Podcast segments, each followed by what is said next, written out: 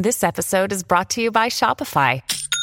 Forget the frustration of picking commerce platforms when you switch your business to Shopify, the global commerce platform that supercharges your selling wherever you sell. With Shopify, you'll harness the same intuitive features, trusted apps, and powerful analytics used by the world's leading brands. Sign up today for your $1 per month trial period at shopify.com slash tech, all lowercase. That's shopify.com slash tech.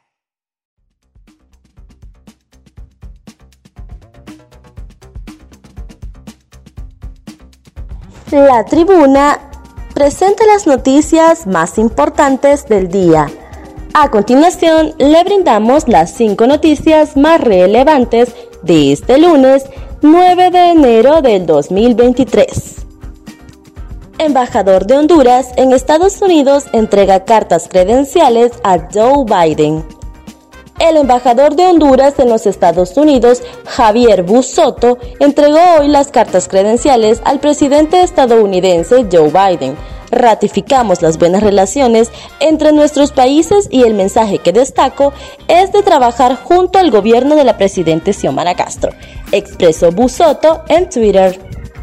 Estudiantes de la UNAG se toman instalaciones. Estudiantes de la Universidad Nacional de Agricultura UNAG en Catacama, Solancho, se toman este lunes las instalaciones de este centro superior por supuestas irregularidades en la elección de la rectoría y por falta de presupuesto.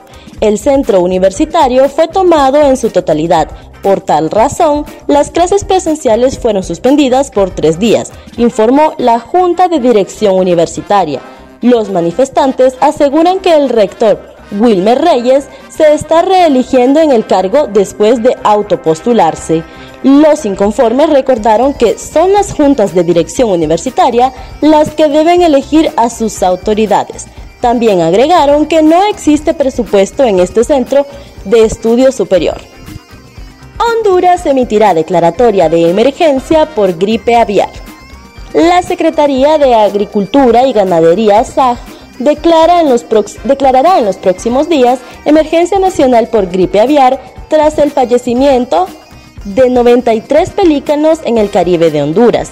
El Organismo Internacional Regional de Sanidad Agropecuaria, OIRSA, ha realizado en 50 barrios y colonias más de mil muestras para análisis correspondientes. Además, la Secretaría informó que 28.896 aves están en vigilancia y 5 pelícanos fueron sacrificados para no esparcir esta gripe. This episode is brought to you by Visit Williamsburg. In Williamsburg, Virginia, there's never too much of a good thing. Whether you're a foodie, a golfer, a history buff, a shopaholic, an outdoor enthusiast, or a thrill seeker, you'll find what you came for here and more. So ask yourself, what is it you want? Discover Williamsburg and plan your trip at visitwilliamsburg.com. Honduras recibió 94.339 deportados en el 2022, un 27.5% más que en el 2021. Un total de 94.339 hondureños detenidos fueron detenidos cuando intentaban viajar ilegalmente a Estados Unidos, muchos de ellos menores de edad no acompañados. Fueron deportados a su país en el 2022 un 27.5% más respecto al 2022, según las cifras del Instituto Nacional de Migración. Los datos oficiales dan cuenta de que el año pasado fueron deportados 20.372 hondureños, más que las 73.967 personas retornadas en el 2021. Las autoridades estadounidenses deportaron el año pasado 43.696 hondureños, 13.329 de ellos niños y adolescentes, algunos no acompañados, según detalla el informe de Migración.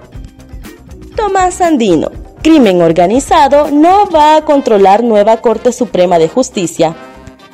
Uno de los integrantes de la Junta Nominadora para la selección de magistrados de la Corte Suprema de Justicia, Tomás Andino, declaró que el trabajo ha estado enfocado en escoger a los mejores profesionales del derecho y si algo puede asegurar es que el nuevo Poder Judicial no será controlado por el crimen organizado Andino indicó que tiene toda la información de quienes aspiran a integrar la Corte Suprema de Justicia, pero en las audiencias públicas se conoce otra, otra faceta de los profesionales del derecho y además permite valorar otros aspectos del medio de preguntas que tiene que ver con la problemática nacional respecto al sistema judicial en el sentido que planteen soluciones.